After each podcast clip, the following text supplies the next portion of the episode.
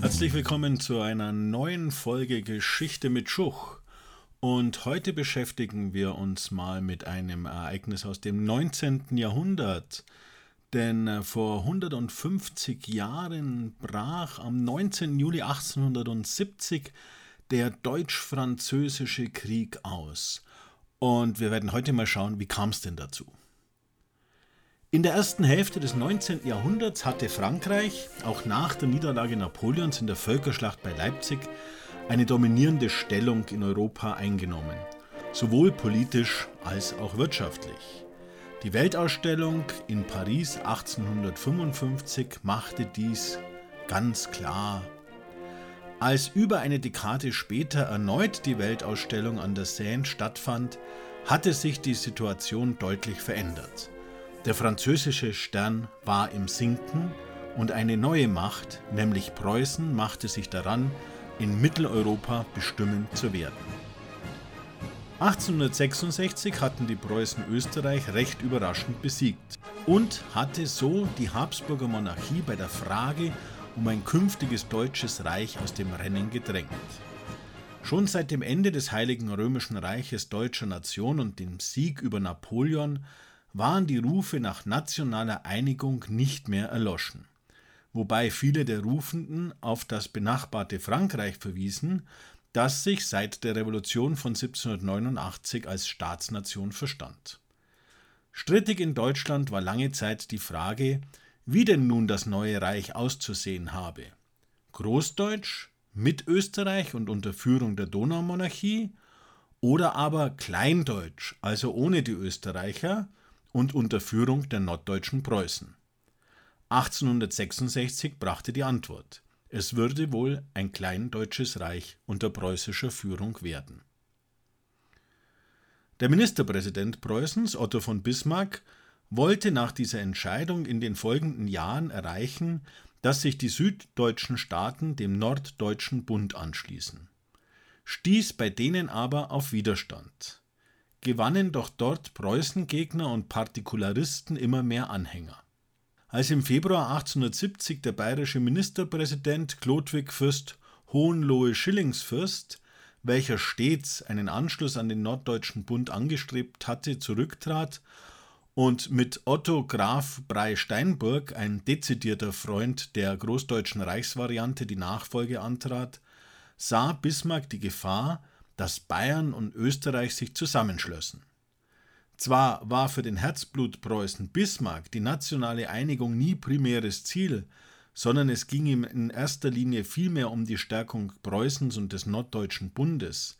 Als sich aber die Gefahr eines antipreußischen Bündnisses zwischen Paris und Wien abzeichnete, dem sich gar die süddeutschen Staaten anschließen könnten, musste der ostelbische Junker dies verhindern.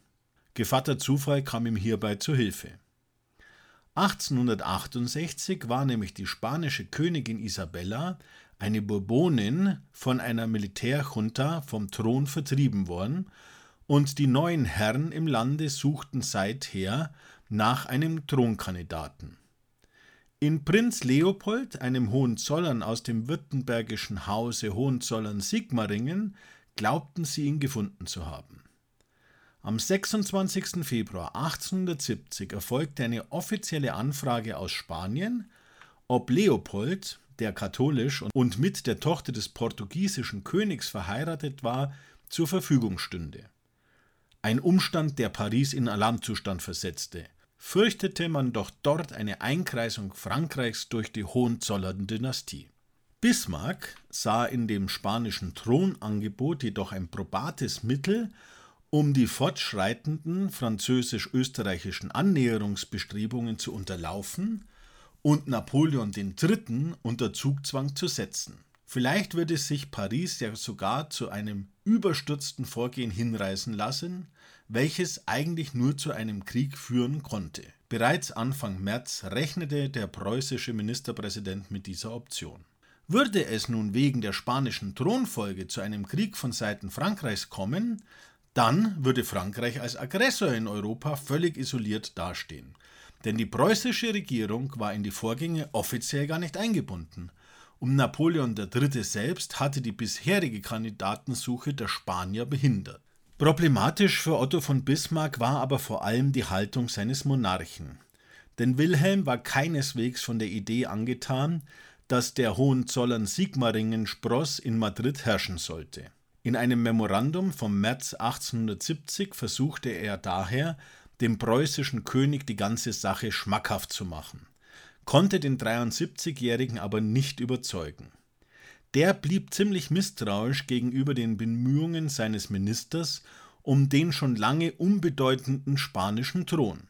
Letztlich erklärte er sich jedoch bereit, seine Zustimmung zu geben, falls Prinz Leopold das Angebot aus Madrid freiwillig akzeptieren würde. Was jedoch aufgrund des Charakters des Sigmaringers nicht zu erwarten war. Der seinerseits wollte nämlich nur auf ausdrückliche Anordnung des Chefs der Dynastie in Berlin die Kandidatur annehmen. Eine also an sich aussichtslose Pattsituation, die aber den Taktiker Bismarck keineswegs abschreckte, sondern vielmehr noch anspornte. Er schickte einen persönlichen Vertrauten im April nach Madrid, welcher die Spanier dazu brachte, dass sie das Ablehnungsschreiben, welches Leopold gesandt hatte, ignorierten, und er versicherte ihnen, dass Berlin die Sache weiterhin offen halten wolle. Den Vater des Kronkandidaten, Karl Anton von Hohenzollern-Sigmaringen, hatte der umtriebige Kanzler mittlerweile auch auf seiner Seite. Und Anfang Juni 1870 schien es dann so, als ob Leopold nun doch in Madrid das Zepter übernehmen werde. Zuvor aber wollte dieser noch seine Kur in Reichenhall beenden. Am 21. Juni endlich stimmte der preußische König Wilhelm zu und ein verschlüsseltes Telegramm ging in die spanische Hauptstadt, welches die Thronübernahme für den 26. Juni ankündigte. Aus nicht ganz eindeutigen Gründen wurde bei der Dechiffrierung daraus der 9. Juli. Fataler aber war noch, dass man in Spanien auch bekannt gab, warum man die Abgeordneten zu diesem Datum aus der Sommerpause rief. Bismarcks raffiniertes Vorgehen schien gescheitert. Als in Paris die Kandidatur des Hohenzollerns bekannt wurde, erhob sich unisono ein Schrei der Entrüstung ob der preußischen Intrige, und alle Zeitungen der Hauptstadt schrieben von Frankreichs tiefer Ehrverletzung, und so mancher rief nach Krieg. Napoleon III., Anfang Mai, noch durch ein Plebiszit in seinem liberalen Kaisertum gestärkt, forderte nachdrücklich die Rücknahme der Kandidatur Leopolds, und am 6. Juni hielt der französische Außenminister Herzog von Gramont sich ganz auf österreichische Rückendeckung verlassend eine flammende Rede, in der er Preußens Regierung und speziell König Wilhelm beschuldigte, die Thronkandidatur forciert, das europäische Gleichgewicht gefährdet und Frankreich beleidigt zu haben. Auch wenn Gramont das Wort Krieg wohlweislich vermied, schwang es doch zwischen den Zeilen seiner Rede mit. Der preußische König befand sich zu diesem Zeitpunkt in rheinischen Bad Ems, und als er über die fanatische Stimmung in Paris und die Gefahr eines möglichen Krieges informiert wurde, wollte er einen Rückzieher machen. Eine Haltung, die er auch gegenüber dem französischen Botschafter, welchen er am 9. Juli 1870 empfing, deutlich machte und diesem auch noch Bismarcks Verstrickungen in die ganze Angelegenheit gestand.